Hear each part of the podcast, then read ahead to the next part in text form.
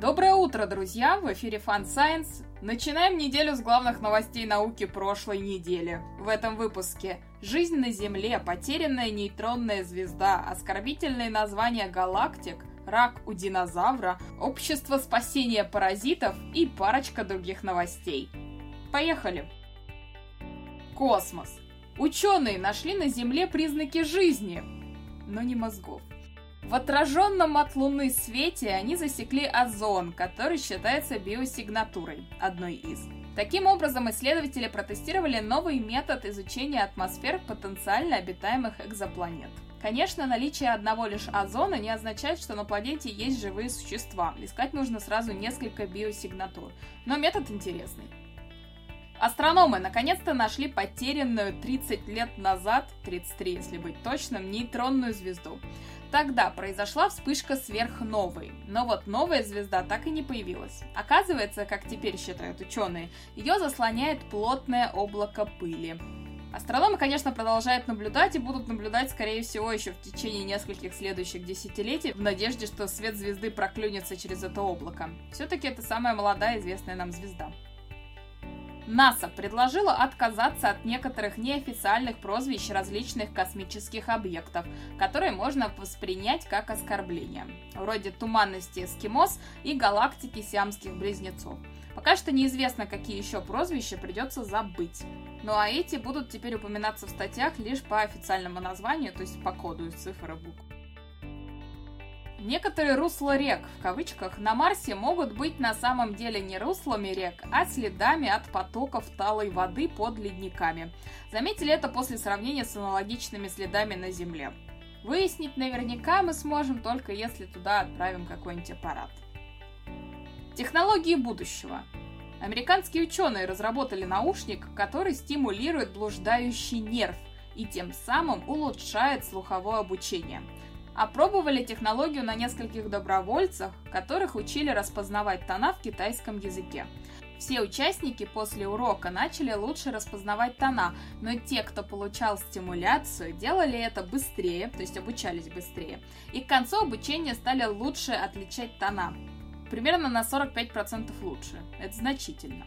Я бы не отказалась от такого эксперимента, потому что из всех языков китайский был единственным, который я бросила изучать просто после первого урока, потому что я поняла, что я не слышу разницы в этих тонах вообще. Медицина. Ученые переименуют некоторые гены, потому что Excel считывает их как даты. И от этого уже пострадали результаты около трех с половиной тысяч научных работ. Научное сообщество и раньше меняло название генов, но это было связано с путаницей в результатах поиска по большим базам данных. Планета.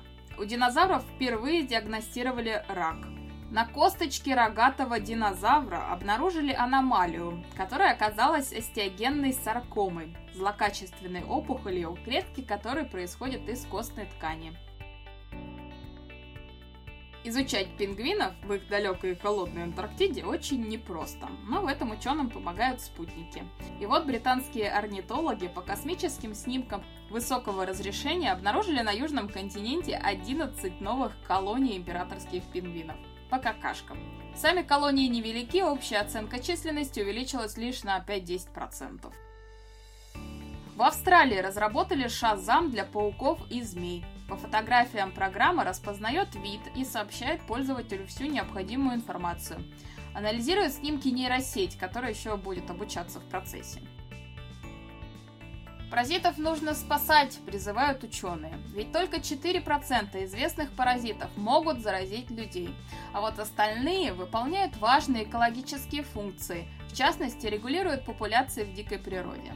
Ученые разработали план спасения. Начнут с активного описания новых видов, а то на данный момент ученые исследовали только 10% из всех известных паразитов. А еще вопрос, сколько они новых паразитов найдут. Кстати, Германия собирается отказаться от ночной подсветки городов на 10 месяцев в году, а также ограничить применение инсектицидов. Все ради насекомых. Если получится, страна станет первым государством в мире, которое отказалось от ночного освещения по экологическим причинам. Чем сильнее человек вмешивается в природные экосистемы, тем выше вероятность получить от животных какую-нибудь новую инфекцию. Исследователи из Университетского колледжа Лондона проанализировали данные по нескольким тысячам экологических сообществ в мире, от диких лесов до городов. С помощью таких исследований ученые хотят научиться по изменениям ландшафта предсказывать, где могут случиться новые вспышки зоонозных болезней. Кстати, эта тема поднималась еще в начале пандемии, и тогда ученые поделились мнением, что следующих вирусов опасных следует ждать из Бразилии. Ну а вывод этого исследования выглядит так. Экосистема устроена так, что от человеческого вмешательства выигрывают те животные, которые с большей вероятностью могут принести людям новую болезнь. Так что нужно поддерживать биоразнообразие. На этом все, друзья. Спасибо за ваше внимание. С вами была Дарья. До следующей недели.